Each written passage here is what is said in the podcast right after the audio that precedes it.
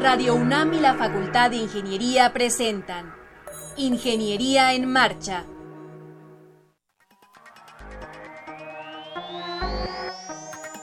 Un espacio dedicado a la divulgación del quehacer de la Facultad de Ingeniería. Ingeniería en Marcha. Le informamos sobre las innovaciones tecnológicas y de investigación. Orientamos en temas de autoconstrucción. Presentamos la cultura y las artes y compartimos nuestras victorias en el deporte. Ingeniería en Marcha. Un programa pensado para vincularnos con usted. Ingeniería en Marcha.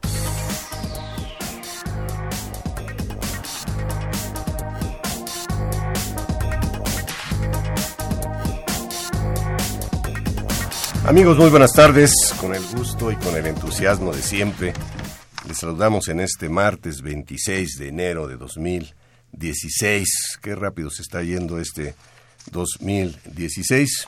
Le agradezco que nos sintonice allí en casita, en su oficina o en su vehículo. Yo soy Ernesto Mendoza y con el gusto de siempre saludo a Alejandra Torres. Alejandra, ¿cómo te va? Muy bien, ingeniero, contenta de estar aquí en Radio UNAM. Les quiero comentar que tenemos un número telefónico a su disposición.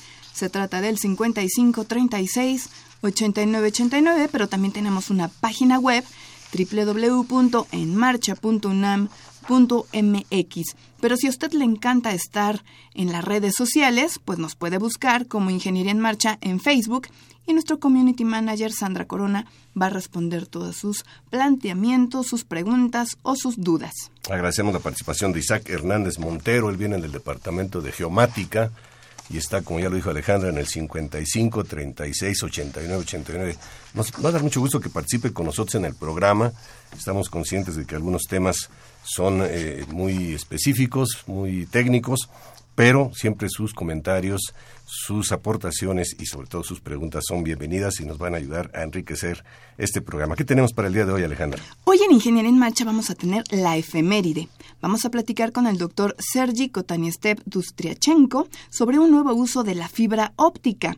Después hablaremos con los ingenieros Laura Sandoval, Gunnar Golf y César Yáñez acerca de los pormenores del diplomado Linux en sistemas embebidos. También conversaremos con el maestro en ingeniería Jaime Reyes Cortés, ganador del tercer lugar del concurso Cuenta Cuentos. Por supuesto, tendremos la novedad editorial, así que no se vaya y permanezca con nosotros. El 26 de enero de 2014 murió José Emilio Pacheco, escritor mexicano famoso principalmente por su poesía, aunque cultivó con éxito también la crónica, la novela, el cuento, el ensayo y la traducción. Se le considera integrante de la llamada generación de los 50 o de medio siglo. Los temas que aborda en sus textos van desde la historia y el tiempo cíclico, los universos de la infancia y de lo fantástico, hasta la ciudad y la muerte.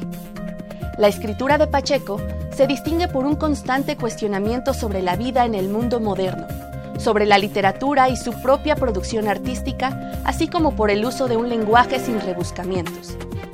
Pacheco, autor de los libros como Batallas en el Desierto, El Principio del Placer y Tarde de Agosto, fue galardonado con el Premio Reina Sofía de Poesía Iberoamericana y el Premio Cervantes, así como el Nacional de Periodismo de México, el Nacional de Ciencias y Artes y el Mazatlán de Literatura.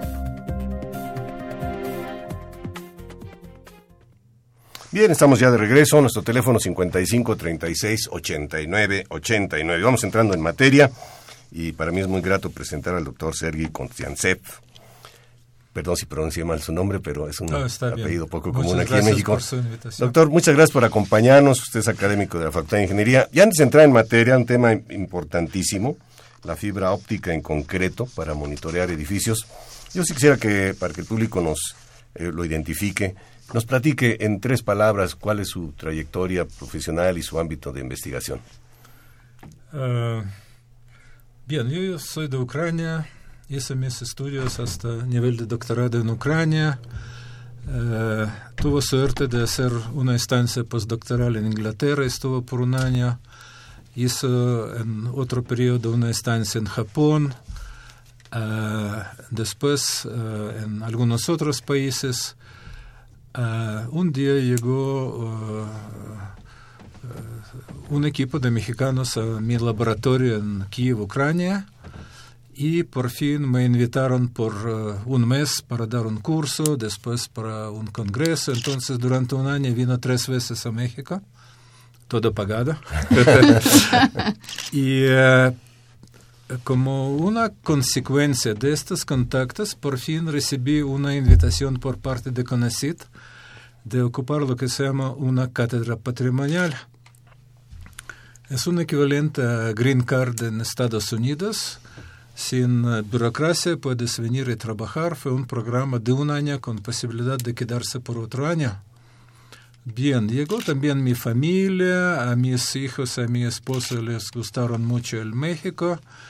Después me dijeron que eh, es muy divertido, es muy diferente, eh, hay mucha diversidad y eh, por fin ya estoy trabajando aquí en la UNAM por más que 20 años. Está aclimatado aquí. Dicen que como México no hay dos, doctor. Así es. Aquí se cumplió y qué bueno para beneficio de, de, la UNAM, del país, de la sociedad. Sobre todo, ahorita que vamos a hablar de este tema, cuando habla uno de fibra óptica, casi siempre piensa uno en las telecomunicaciones.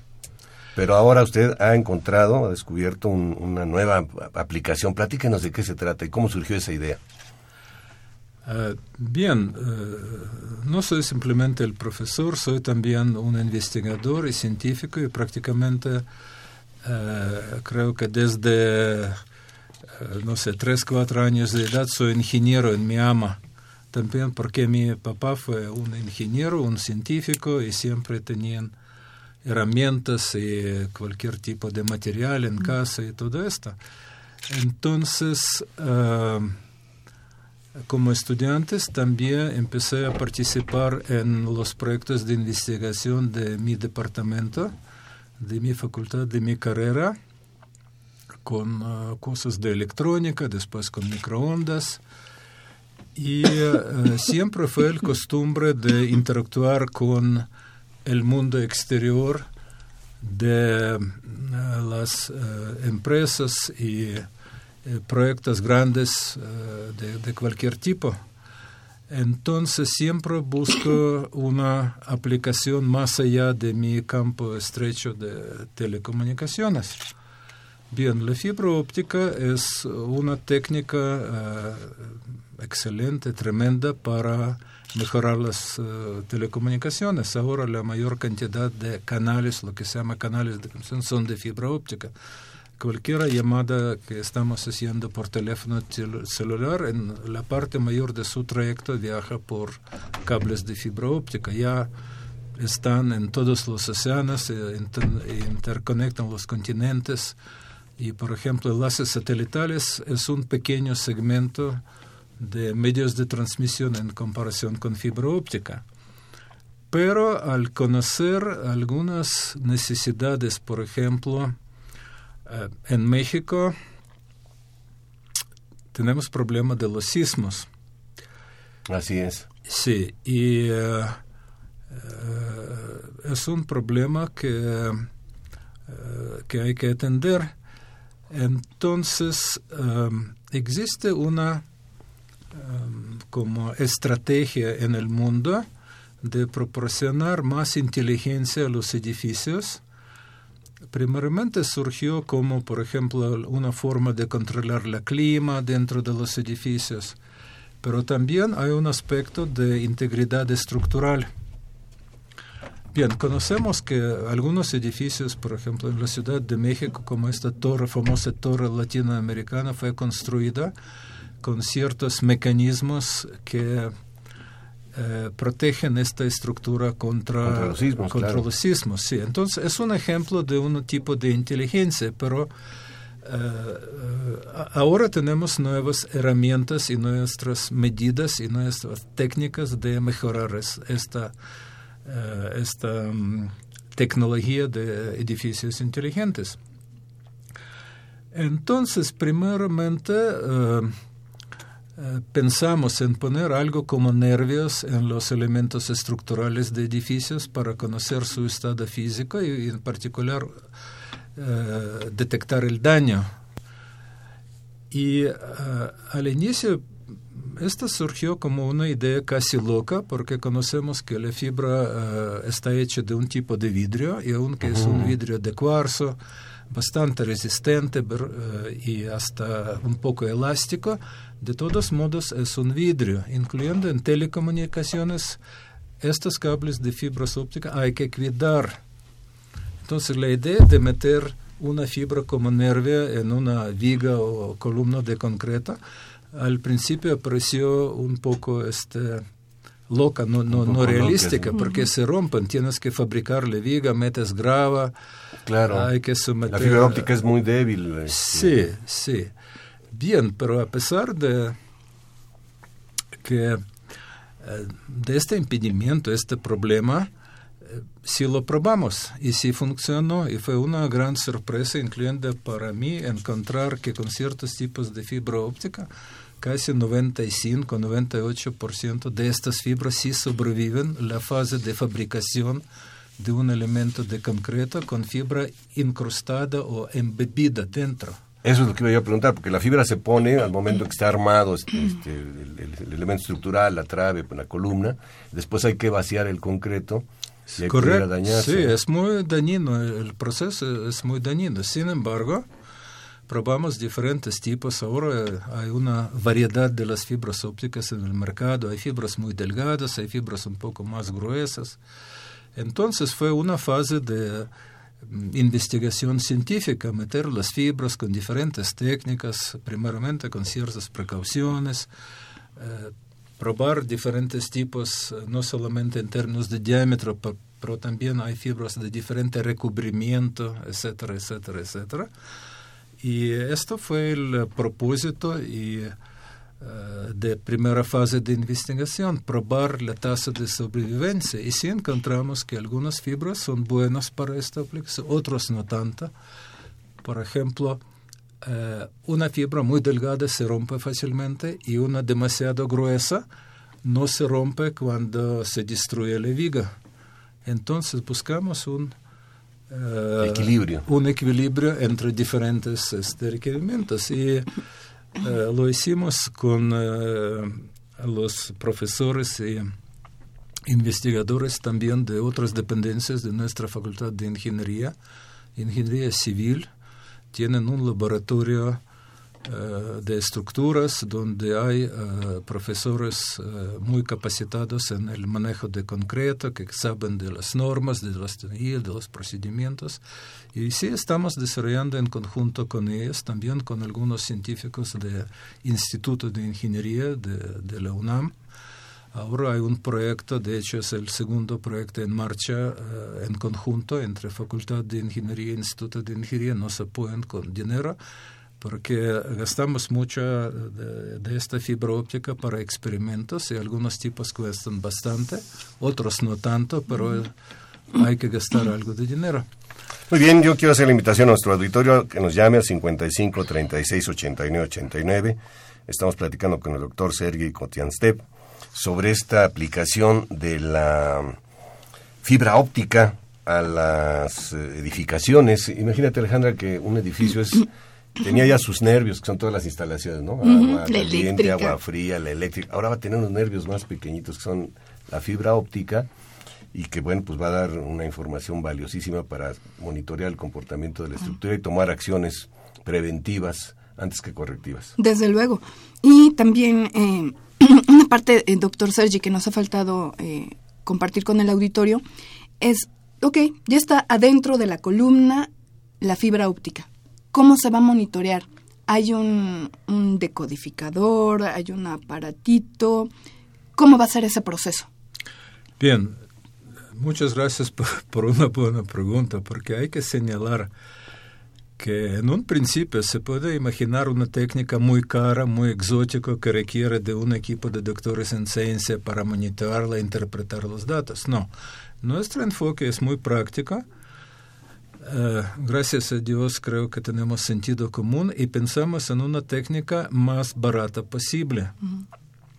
Entonces, eh, eh, la idea es tener un tipo de cajita pequeña con pantalla o hasta con luces de LED que están en, por ejemplo, verde cuando todo está bien y cuando ocurre un sismo, eh, lo que está roto está representado por, por ejemplo, uh, tantas luces rojos. Y de inmediato tú sabes el porcentaje de daño que sufrió el edificio.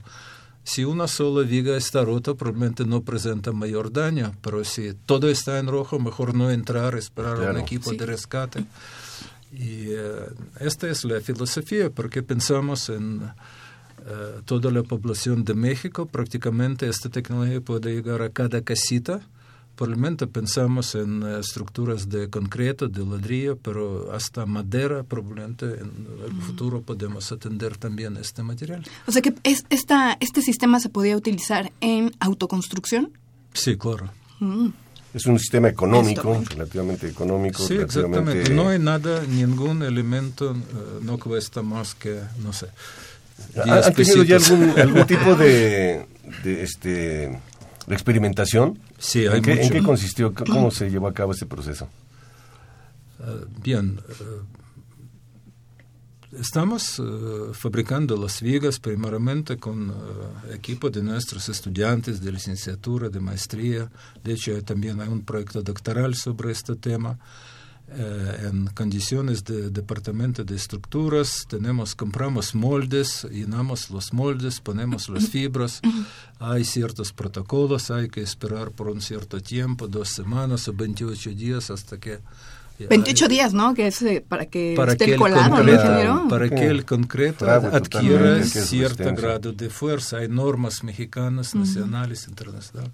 Y después se someten a pruebas en, una, en las máquinas de carga que pueden aplicar hasta 50 toneladas de fuerza. Y entonces estamos midiendo varias características, cómo se transmite la luz en esta fibra, y estamos tomando eh, datos sobre el momento de ruptura de cada, cada uno. Y sí salen resultados muy interesantes, no solamente prácticos, pero también científicos.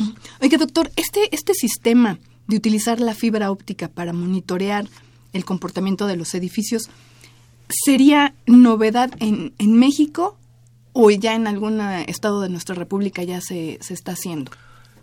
Uh, yo pienso que es una técnica totalmente nueva uh, porque uh, sí hay trabajos sobre toma de datos como de físico, datos físicos sobre tensiones, temperatura, pero son sistemas mucho más complejos con otro tipo de sensores, con otro tipo de equipo, pero esta técnica es nueva y de hecho hasta que no nos eh, eh, reconocieron en eh, ciertos congresos, por ejemplo, internacionales, porque somos de competencia las técnicas más, más complejas. Y es una solución más sencilla que probablemente es de competencia las empresas que venden equipo mucho más complejo, pero ya penetramos a, arena mundial, ya salieron dos publicaciones en, este, en Estados Unidos, en congresos internacionales, y eh, tenemos demasiado eh, ahora eh, trabajo. No, y lo que les falta, lo que Es un claro ejemplo de, la, de la aplicación de la tecnología, de las nuevas tecnologías al comportamiento, en este caso de las estructuras. Yo había escuchado, doctor, no sé si estoy en lo correcto, de la utilización de fibra óptica para fabricar concretos translúcidos. Sí. Es una aplicación, pero bueno, pues ahí la cuestión es arquitectónica más que Más estético, Aquí es más profundo, aquí es realmente para monitorear una estructura que tiene, aparte de la inversión física en la estructura, pesos, centavos, pues tiene vidas humanas tras de ello. Y, y yo lo extrapolaría no nada más a edificios, imagínese poder monitorear eh, presas, por ejemplo, cortinas, pues, en presas este, concretos de, concreto, en pavimentos, en tantas obras, porque el concreto sigue siendo el material más utilizado para construir. En México, cuando menos lo sigue siendo, aunque hay muchos este, este, edificios de, de metal. Y yo no sé si en metal se podría utilizar esto también, aunque ahí no hay manera de embeber la, la fibra óptica, pero no sé, tal vez colocarla de alguna manera. Bien, hay que probarla porque la fibra óptica que estamos estudiando en las convenciones está hecha de lo que se llama sílice, es vidrio de cuarzo, y cuarzo tiene su temperatura de fundición como mil 500 grados centígrados. Entonces soporta eh, seguramente temperaturas mayores a 1000 grados centígrados y podemos embeberla en un metal como aluminio que tiene cerca de 900 grados o cobre o ciertas aleaciones, titanio, eh, y hay que probar en otros materiales. En un principio sí. En un principio se podría utilizar. Se podría utilizar en una. Doctor, ¿qué, tan, ¿qué tan cerca o qué tan lejos estamos de, de, hacer ya esto en una, en una estructura? Algunos de los edificios, este, inclusive. Nuestra próxima tarea es instrumentar uno de los edificios históricos en la Ciudad de México. Uh, por ejemplo, en uh, la Gaceta de la UNAM, una de las últimas publicaciones es sobre uh, problemas con el Colegio de San Ildefonso. Uh -huh y está en la lista de estructuras que pertenecen al patrimonio mundial, ¿verdad? -huh. World Monuments. Sí, y conocemos bien de este problema, no solamente de este edificio, pero en conjunto con un equipo de Instituto de Ingeniería sí tenemos en nuestra mira este edificio como primer objeto de arquitectura en donde sí podemos implementar esta, esta técnica. Obviamente no tiene elementos nuevos, pero sí se puede monitorar los arcos y varios otros elementos con la fibra óptica. Pero este, ahí yo tengo una duda, doctor. El, yo había entendido que la, o entiendo que la aplicación primordial de la fibra óptica es en una estructura que se está fabricando por primera ocasión. Eh, aquí sería un sistema de, de, instrumentación prácticamente, ya de monitoreo de un edificio que ya está construido y que está sufriendo algunos asentamientos o quizá algunos daños estructurales. Bien, incluyendo este artículo, mira, dice que hay problemas con la humedad, con el viento, con uh, cambios bruscos de temperatura, que le falta uh, regulación climática y que se hunde el terreno. Mm.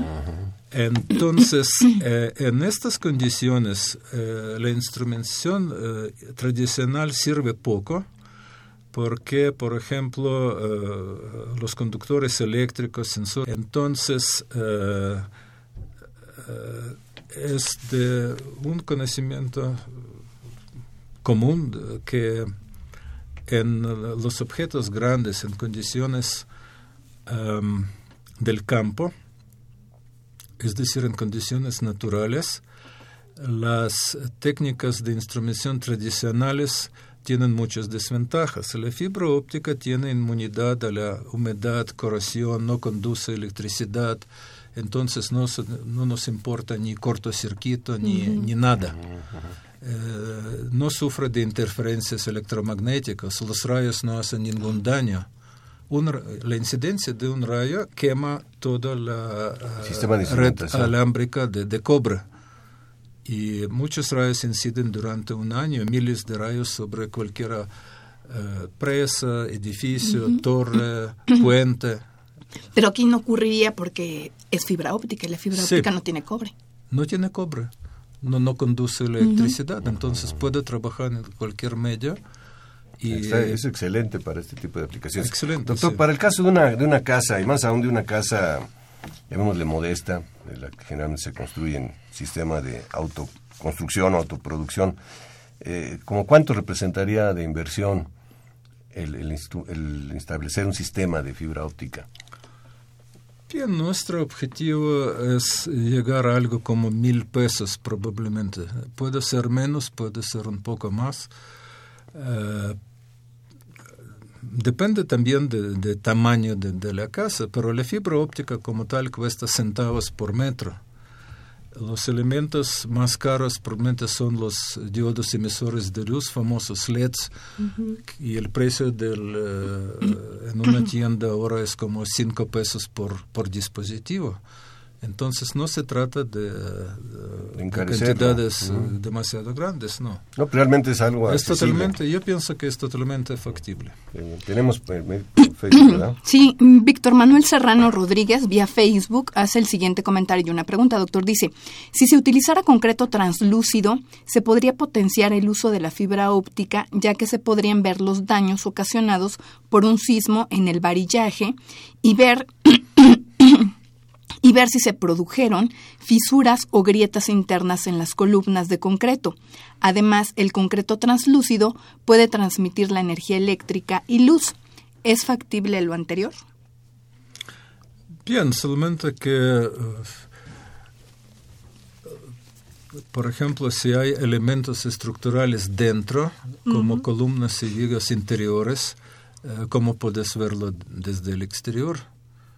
Entonces hay que tener una conexión con una red. En realidad hay que tener una red de fibra óptica. No es tan sencillo que tener una panel, un elemento translúcido, ¿no? Se requiere de una red, pero red de sensado. Y entonces es un poco más complejo que así pensar que solamente con esta técnica translúcida podemos lograrlo. En, el esqueleto de un edificio, digamos que sí, este, de manera muy sencilla, una, una estructura para que las personas nos entiendan perfectamente, tipo huacal, donde tenemos columnas y tenemos traves. ¿Cómo sería la, la, colocación de la fibra óptica? ¿A lo largo de todas las columnas o a lo largo de una sola de ellas, que fuera la más crítica? Igual en las traves, a lo largo de todas las traves o a lo largo de una trave. Y luego, ¿cómo será su interconexión al, al centro de monitoreo? Bien,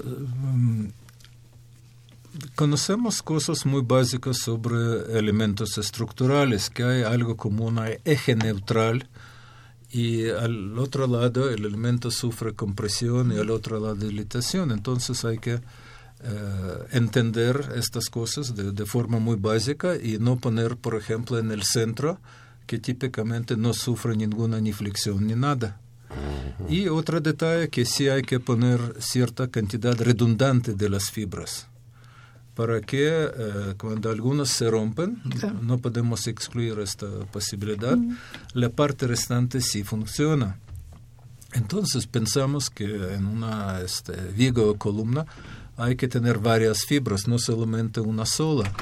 Entonces, para una, este, eh, una persona que construye por su propia cuenta o construye su casa o quiere ampliarla, eh, yo pienso que no, eh, no va a requerir eh, conocimientos adicionales muy profundos para implementar esta técnica. Si él pone 10 fibras ópticas, obviamente algunas van a pasar sobre lugares más críticos y sí van a servir para la detección de este daño. Poder monitorear adecuadamente, sí.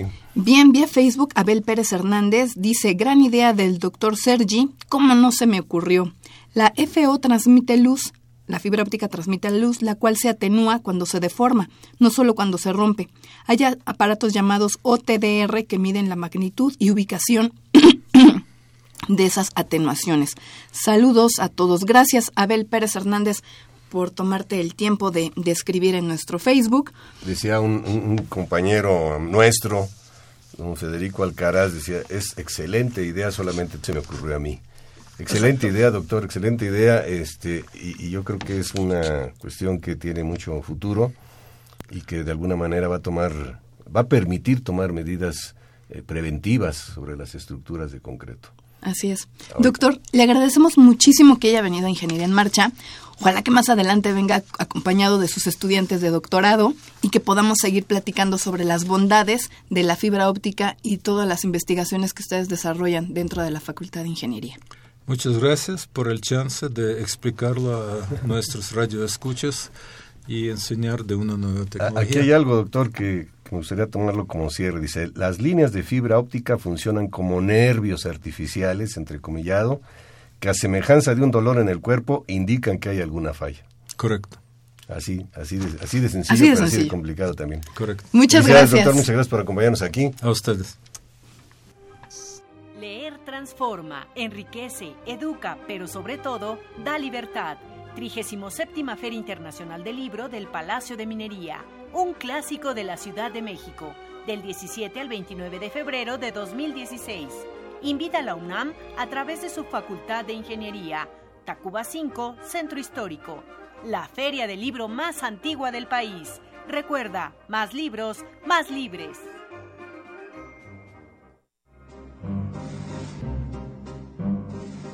Para conocer las novedades editoriales que se publican en nuestro país, no te puedes perder la Feria de los Libros. Escúchalo todos los lunes a las 14 horas por el 860 de AM.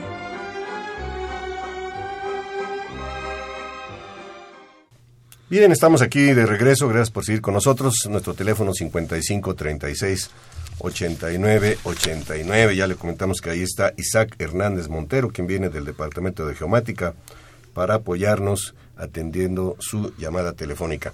Bueno, se encuentran con nosotros la maestra Laura Sandoval Montaño, bienvenida. Gracias. Es un gusto tenerla aquí con nosotros. Eh, le acompañan Gunnar Wolf, bienvenido Gunnar. Muchas gracias. Y César Yáñez, bienvenido, buenas tardes. Hola, buenas tardes. Bueno, nos van a hablar sobre un diplomado Linux en sistemas embebidos. Tengo aquí en mis manos un tríptico que eh, promocional del, del diplomado y tiene una serie de circuitos electrónicos aparentemente, pero tiene un pingüinito, ¿no? Entonces, platíquenos, maestra Laura Sandoval, ¿qué es esto de Linux en sistemas embebidos? Y luego ya entramos a lo que es el, el diplomado. Bien, gracias. Linux es un sistema operativo. Este sistema operativo tiene como logo ese pingüinito que se llama Tux. El pingüino eh, que define a Linux nos indica que, bueno, Linux es un sistema operativo muy versátil. Este sistema operativo lo podemos tener tanto en supercomputadoras, en computadoras de escritorio, en computadoras eh, laptops y ahora lo estamos enfocando en sistemas embebidos. ¿Qué es eso de sistemas embebidos? ¿Quién nos lo platica? A ver, Gunnar. Sí, gracias. Sistema embebido básicamente es una computadora que no se ve como tal. O sea, por ejemplo, eh, las eh, áreas de aplicación que tenemos para esto, pues es eh, que va dentro de otro aparato. Eh, por ejemplo, si estamos pensando en, en, no sé, se me ocurre, se ha oído mucho de que tenemos ahora cámaras que nos monitorean en la calle, este, sea para cuestiones de seguridad, sea eh, para los controles de velocidad, para lo que sea. Pues esas cámaras no están simplemente grabando a una cinta, sino que son computadoras completas. Esa computadora está corriendo un sistema operativo y ese sistema puede ser Linux.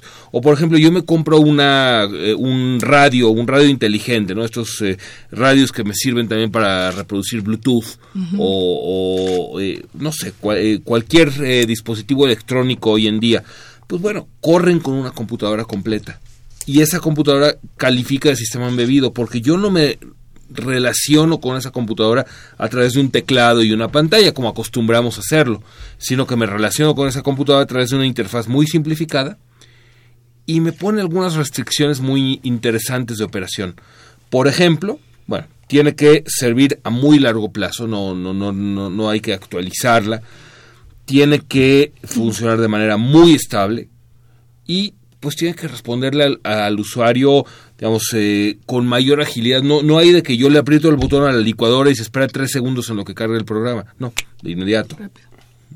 Muy bien, más o menos entendimos. Nos quedó más o menos entendido claro. el pingüinito. Tux se llama, ¿verdad? Tux. Tux, Linux en sistemas embebidos. Ya nos dijeron lo que es Linux, que entendemos por un sistema embebido. Pues ahora vamos al... Ahora que nos digan, este, Laura Gunnar o César, ¿cuál es la, la importancia de que la Facultad de Ingeniería esté desarrollando, esté implementando este diplomado? Muy bien, como lo comentó Gunnar, los sistemas embebidos ya están en cualquier dispositivo, en cualquier aparato eléctrico, electrónico, los tenemos. Entonces es imperiosa la necesidad de que la Facultad de, de Ingeniería aborde este tema, ¿sí? En donde se conjuntan tanto electrónica como computación y telecomunicaciones.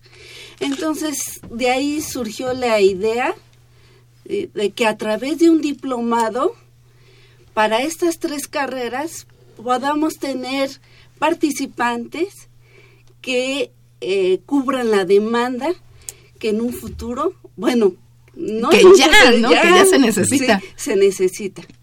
De acuerdo, entonces, Eh, aparte de que a cubrir una, una cubrir la demanda o cubrir la gente capacitada para eso también yo digo que es para para gente que tenga muchas ansias de aprender cosas nuevas.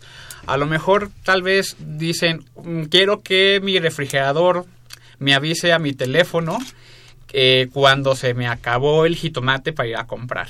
Ay, ¿en serio eso es posible? Eh, sí, Yo podría ser. algo así. Podría ser posible. Entonces, ah, gente también que puede ser principalmente ingenieros en computación, ingenieros en sistemas o ingenieros en ciencias de la computación o ingenieros en informática. También puede ser, pueden ser electrónicos o incluso eh, como es el caso de la generación de la generación anterior del diplomado, pueden ser incluso físicos los que puedan entrar al diplomado siempre y cuando eh, tengan también, aparte de las ganas de aprender ciertos conocimientos previos en cuanto a programar, un poquito de electrónica y principalmente que también sepan usar un Linux en su Y que computadora. tengan personal. antecedentes eh, académicos, por supuesto, para poder sacar provecho del, del diplomado. Claro. Ya el diplomado está por iniciar, prácticamente, Sí, sí. maestra. Sí, eh, debido a la demanda, estamos pensando prolongar un poco la- el inicio, quizás para el 12 o para el 19 de febrero. Entonces hay oportunidad todavía en estas dos semanas de que acudan a una entrevista, que es el, el método de selección, para iniciar oportunamente el diplomado. ¿Cuáles son lo- los requisitos, ingeniera Laura Sandoval? Eh, es abierto a todo interesado en adquirir esta especialización. Eh, además, este, es una opción de titulación para las carreras de la División de Ingeniería Eléctrica de la Facultad de Ingeniería y deben cubrir los, los antecedentes, ¿sí? Manejar eh, Linux, programar en ese ambiente y conocer el, y programar el lenguaje C. Perfecto. Dura y mínimo 200. el 50% de créditos. Dura 240 horas el, Así es. el- el diplomado. Tenemos aquí algo del temario, arquitectura de los sistemas operativos, desarrollo y control de software, Linux, espacio de usuario, proceso de arranque, Linux, espacio de kernel, actividad en red y cómputo de alto rendimiento. Gunnar, ¿te parece si, si desmenuzamos un poquito el, el temario del, del diplomado? Claro, pues bueno, em, eh, intentamos organizar esto de, de modo que vaya pues de lo general y de lo que normalmente tenemos contacto hacia lo particular. Entonces, bueno, arquitectura de los sistemas operativos. O sea, ¿qué es un sistema operativo? ¿En qué componentes se divide? ¿Cómo es la comunicación entre estos? ¿no? Desarrollo y control de software. Pues todo esto cruza necesariamente por hacer, eh, por crear programas. Y para crear programas con un mínimo de calidad, pues hace falta poder, el sistema de control de versiones es eh, poder ir, ir desarrollando con un concepto de historia y además eso, eh, eso ayuda mucho a un desarrollo colaborativo. Muy pocos proyectos los lleva una sola persona. Linux en espacio de usuario es como cualquier persona se relaciona con el sistema, o sea, las aplicaciones que cualquiera puede desarrollar sobre un sistema ya existente, pero aquí entra también lo que comentaba César, la parte de electrónica, la parte de cómo puedo controlar eh, cosas que nadie antes le había conectado a mi computadora o sensores de eventos o, eh, o actuadores sobre un motor o cuestiones por el Oye, estilo. Gunnar, pero te voy a interrumpir. ¿Esto tiene que ver con lo que se le denomina eh, el Internet de las cosas? Absolutamente. O sea, las aplicaciones que mencionamos es parte de esto. O sea, eh, hasta hoy, desde hace ya muchos años, hace ya 20 años, por ejemplo, el coche, al llevarlo al mecánico, pues sabemos que hay mecánicos que tienen escáner. Scanner es una computadora que le conecto al coche y la computadora a bordo me dice, oye, es que me duele el radiador porque fíjate que está caliente. Bueno, pues de lo que se trata esto Internet de las cosas es que eh, Ahora se habla a través de un protocolo estándar, hay mecanismos de comunicación de corto, de largo alcance, por eso está incluido aquí la parte de conectividad en red y pues eh, sistemas embebidos cruza por Internet de las cosas, por ejemplo, los dispositivos vestibles. Si yo estoy eh, llevando un cuentapasos, ¿no? Que, que, va midiendo cuánto camino en el día, bueno, de algún modo se comunica con lo demás y pues, puedo, un proyecto que pueden desarrollar aquí es un cuentapasos, por ejemplo. Esto es lo que se va a ver en el módulo de Linux espacio de usuario. Eh, sí, sí, y, y, y, los siguientes módulos pues entran a, a, partes eh, tal vez más técnicas, más profundas, que poca gente ve, pero viene muy bien este eh, conocerlas para saber este para, para poder implementarlas muchas Claro. veces va a hacer falta. A ver, César Yáñez. Sí, bueno, eh, yo lo podría en una analogía de, por ejemplo, mientras que en el proceso del espacio de usuario, eh, de- del espacio usuario de Linux, es más bien cómo programar de que las articulaciones de mi mano funcionen en los ángulos que deban de funcionar. Mientras que la parte del módulo del espacio del kernel de Linux es, quiero decirle a, un peda- a una área de mi cerebro qué es lo que tiene que hacer para poder conectarse con las manos y las manos puedan hacer eso- esos, esos movimientos en los ángulos. Realmente es cómo conectar, es, es cómo ver, es ver cómo funciona, en este caso, el kernel, que el kernel es el cerebro de, de Linux, es el, el sistema operativo. Ustedes dos van a, a ser parte de los instructores de este diploma. Tres. Ah, también Laura También Sandoval. Laura. Sí. ¿Cómo van a evaluar a, a los inscritos a este diplomado, César? Eh, dependiendo de cada módulo, pero principalmente se, eh, eh, eh, hay algunos módulos que van a ter- tener un proyecto final eh, de entrega. Es, por ejemplo, así como comentaba el profesor Gunnar, eh, programar un cuentapasos o puede ser también eh, proyectos de eh, tienes que hacer el controlador de la del dispositivo de comunicaciones para este para este aparato. Eh, o puede ser incluso también este puede haber tareas también el caso en caso de que sea un módulo corto etcétera. Principalmente así va a ser y pues bueno también la asistencia también va a contar mucho en en que siempre estén presentes Además, Maestra eso es importante, decir que es presencial. Sí. sí Maestra Laura Sandoval, eh, el proceso de inscripción, seguramente ahorita hay personas que nos están escuchando y que ellos o alguien conocido le interesa este tema, un tema muy, muy interesante, muy importante. ¿Cómo se inscriben? Bien, se basa en hacer una entrevista. Es el primer paso. Es el primer paso. Para concertar la cita para la entrevista, tienen que entrar a una página que se llama diplomados.centrotr.com. A ver, Laura, ¿te parece que lo digamos nuevamente? Ajá. Diplomados. Ujú. punto centro seguidas por las letras tr punto com. Com. A ver, hay una pregunta, aprovechamos aquí, este Raúl López, pregunta a los invitados si un ingeniero telemático, así se puede tomar este diplomado, y también felicita a Alejandra por sus acertadas preguntas. No, pues muchas gracias. Muy amable. Bueno, yo, yo les voy a contar algo que tal vez no me haga muy popular dentro de, los eh, rangos académicos de la facultad. La de, de desarrollo de sistemas operativos no estudiaron nada relacionado con la computación. Eh, yo mismo soy autodidacta, o sea, obtuve mi certificación a través de otros medios. Eh, cualquier persona que esté interesada en el tema, que crea cumplir los requisitos académicos, a fin de cuentas, la entrevista Para eso es la entrevista. Entre la, entrevista va a ayudar a filtrar eso. Pero sí, sí, no, no importa, justo mencionamos, eh, bromeamos un poco con ejemplos, ¿no? Pero yo puedo haber estudiado cualquier cosa, pero si tengo el conocimiento Claro. básico, pues adelante. Claro. Y Laura, nos estabas diciendo, hay una página, ¿tienen algún correo, algún número telefónico para que la gente que, que esté interesada en asistir al diplomado puedan establecer contacto con ustedes?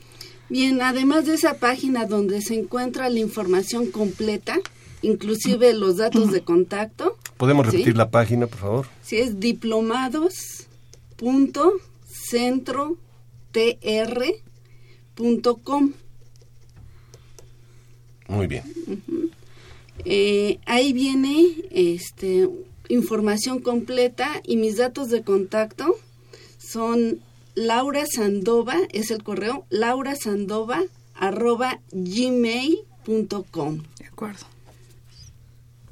Cualquier pregunta relacionada con este diplomado Linux en sistemas embebidos, ahí está la posibilidad de comunicarse y esto pues ya está programado para el próximo mes, así es que hay que, hay que Sí, darse Hay que apurarse.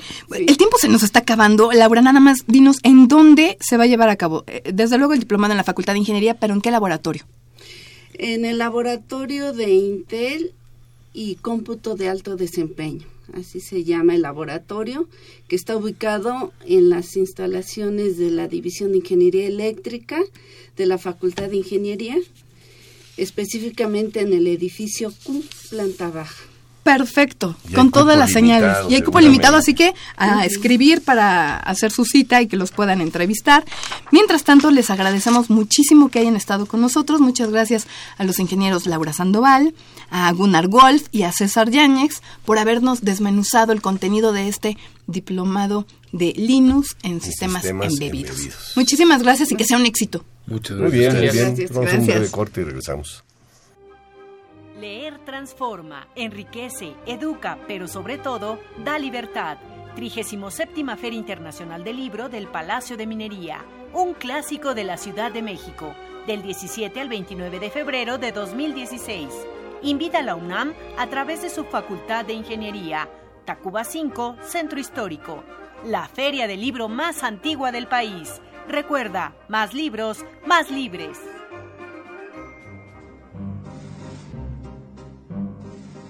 Para conocer las novedades editoriales que se publican en nuestro país, no te puedes perder la Feria de los Libros. Escúchalo todos los lunes a las 14 horas por el 860 de AM.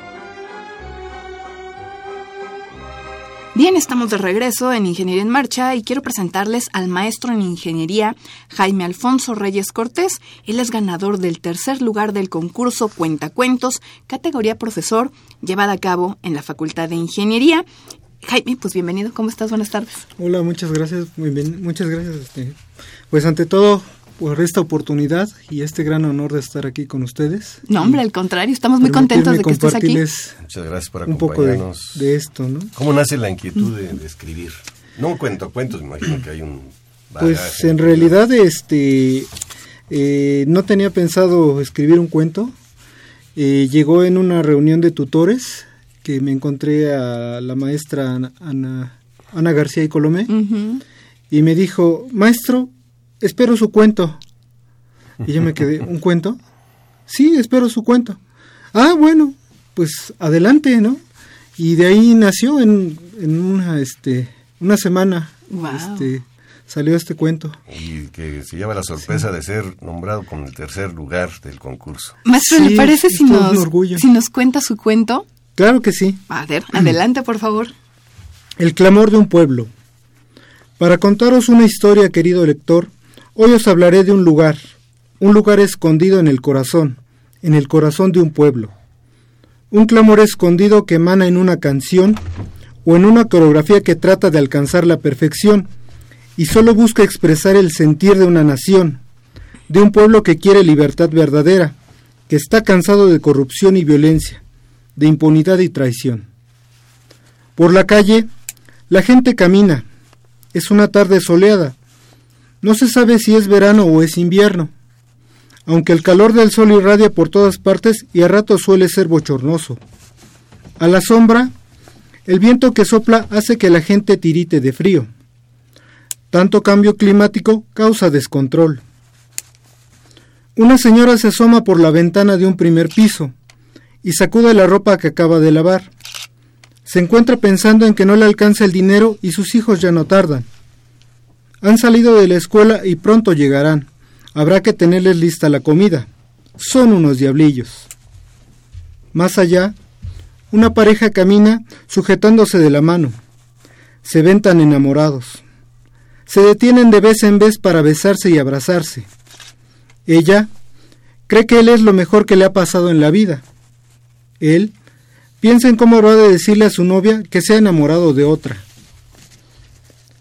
La calle no está tan transitada. Pasan coches en ambos sentidos, pero se puede cruzar sin problemas si se espera un poco. Del otro lado de la acera, varias personas caminan al parecer sin rumbo, más para guarecerse del implacable sol que cae con todo su aplomo que para llegar a sus propios destinos. A algunos se les ha hecho tarde ya, y corren tratando de alcanzar el transporte que ha partido, y que va echando arrancones con el microbús vecino. Otros se detienen a ver los aparadores de las tiendas que a pesar de tener ropa multicolores, los productos de belleza más novedosos y aquellos aparatos de última tecnología, no logran vender en lo más mínimo. La situación está del cocol. Entre ellos va un estudiante sumido en sus pensamientos. Está a punto de terminar su carrera. Su semblante denota preocupación. Lleva más de seis meses en un proyecto sui generis, en el que no le han pagado y ya no le alcanza ni para el pasaje. Aún así, trabaja en él con todo su ahínco más de ocho horas diarias, a la par que trata de concluir con la última materia que le falta. Los jefes le dan largas cada vez que pide algo para continuar. Le recuerdan su compromiso con la institución y su profesionalismo, mientras ellos se regodean en sus puestos, olvidándoseles que estimaron mal el proyecto y que dejaron de asistir a las reuniones con el cliente, sin importarles que él sea cabeza de familia y hasta hace unos meses se encontrara desahuciado y que, por fortuna, apenas en esta semana le acaban de encontrar la cura a su padecimiento. El tratamiento será muy agresivo. A él lo encuentro en mi camino. Lo saludo y le pregunto qué tal le ha ido. Bien, exclama. Y por más que trato de hacerle conversación, esquiva mis preguntas y sigue su camino cabizbajo y meditabundo. Y como hace un año le conozco, os digo que me imagino lo que piensa. Y sin embargo tú la tienes, esa voz que no acalla a nadie y por mil vicisitudes que pases sigue gritando. Soy artista, déjenme expresarme. Todo lo que está a tu alrededor es susceptible de transformarse. Basta una mirada diferente para hacerlo. Encontrar esa esencia escondida dentro de lo que parece inmutable, de lo que todos miran y creen que lo han visto todo. Basta con dejar volar la imaginación. Atrévete.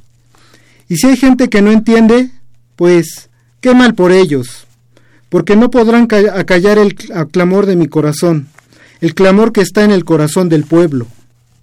Y en el fondo se percibe una canción que todavía no ha sido escuchada, pero que implora por un amor perdido.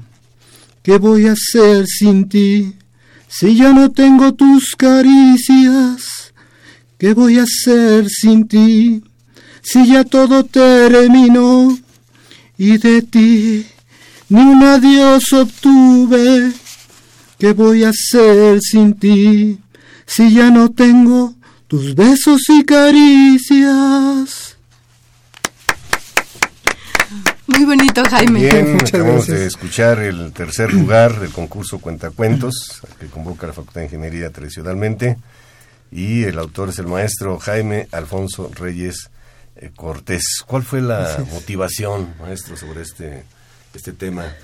Pues eh, a final de cuentas, expresar todo esto que yo traía en este momento tan difícil que, estaba yo pasando durante pues esta época que, que fue en agosto, en agosto del año pasado. Y pues cuando trabajas con un equipo eh, mano con mano, pues llegas a conocerlos bastante tiempo, durante bastante tiempo llegas a conocerlos, llegas a, eh, pues cualquier cosa que les inquiete, cualquier cosa que, que les pase también lo sientes contigo. Y al final de cuentas el trabajo que tú eh, haces de, de, ellos, este, de ellos depende, ¿no? Y lo mismo, ¿no? El trabajo que ellos hacen también depende de ti, ¿no? Entonces, este, eh, pues ver que suceden estas situaciones y pues bueno me hace sentir muchas cosas, ¿no? Yo diría, Alejandra, que este cuento no es tan cuento, es una realidad. compartir una experiencia bastante fuerte y precisamente canalizarlo en un cuento, precisamente de ahí la, la idea que, que, me dio la maestra.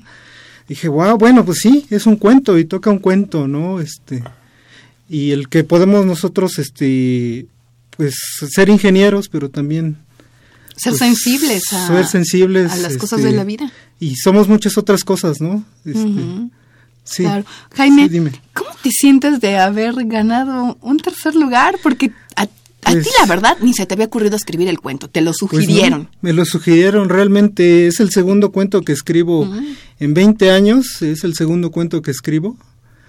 Sí, este, y sí, eh, pues realmente fue pues más bien una terapia que yo este traté de canalizar, ¿no? Este, bueno, En realidad, eh, eh, pues me gusta, me gusta mucho también la parte artística.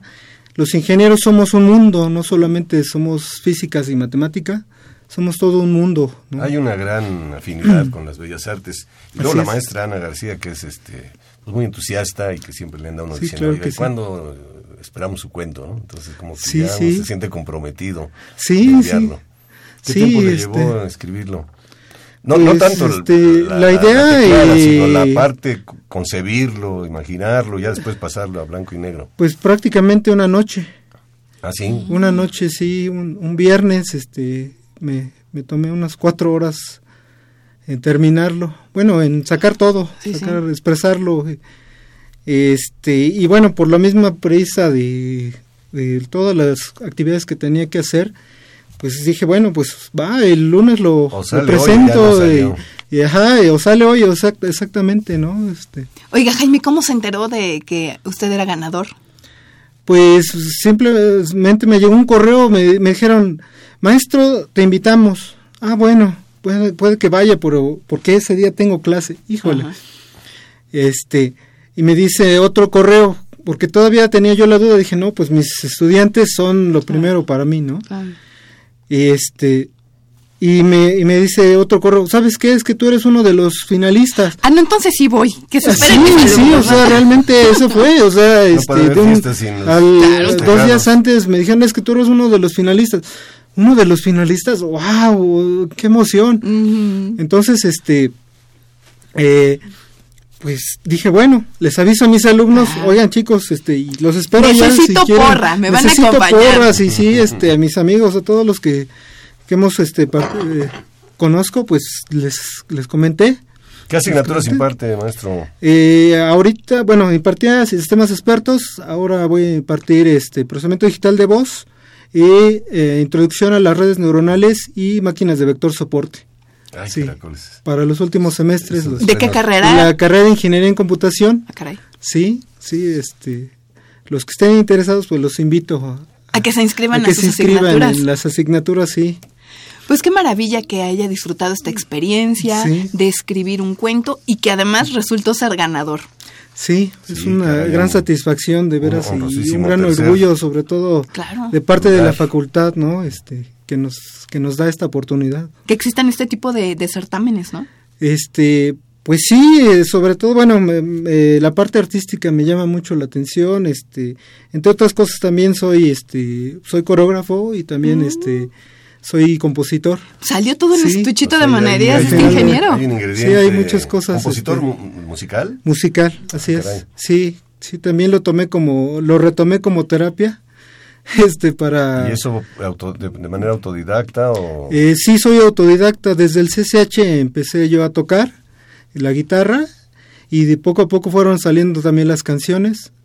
Este dejé mucho tiempo ahí esporádicamente salían pero en el 2014 a raíz de muchas cosas que pasaron en mi vida este regresó regresó, con más fuerza la música pues a ver si la próxima vez que nos visite aquí en Ingeniería en Marcha Sí, por supuesto. de su guitarra. sí, este, sí, sí, sí, por supuesto. Y por supuesto que nos va a dar mucho gusto escucharlo. Y bueno, el, eh, seguramente la inscripción para el próximo concurso Cuentacuentos está garantizada. Ya sí, yo, yo pienso que sí, ya se abrió otro, otra puerta también para... Es un aliciente, Sí, un aliciente. Es una gran satisfacción el, el poder haber, haber quedado en tercer lugar. Y luego ya pronto los publican. Eh, así es los primeros lugares y la lista de participantes y todo, y queda ahí para la posteridad. Sí, por supuesto. Yo, yo estoy esperando ese, esa publicación, este, pues para conseguirla y tenerla como, como memoria, ¿no? Muy bien, pues muchas gracias, muchas gracias al, saludos rápido. al maestro Jaime Alfonso Reyes Cortés, por supuesto. A Angie, a mi prima Nalí y a todos mis amigos, muchas gracias. Muchas gracias por acompañarnos aquí en Ingeniería en Ingeniería en Marcha. Nosotros vamos, Alejandra, no sé si nos da tiempo de la novedad editorial. Ya no, ya no, hay tiempo de la novedad editorial, solamente queremos agradecer el favor de su atención, agradecer por supuesto también la participación de Pedro Mateos en la producción del programa, de Isaac Hernández Montero en, en los teléfonos, de Sandra Corona en las redes sociales y de Socorro Montes en los controles técnicos. Nos esperamos el próximo martes, no se olvide, 12 horas, 8.60 de AM Ingeniería en Marcha. Hasta entonces. Radio UNAM y la Facultad de Ingeniería presentaron Ingeniería en Marcha.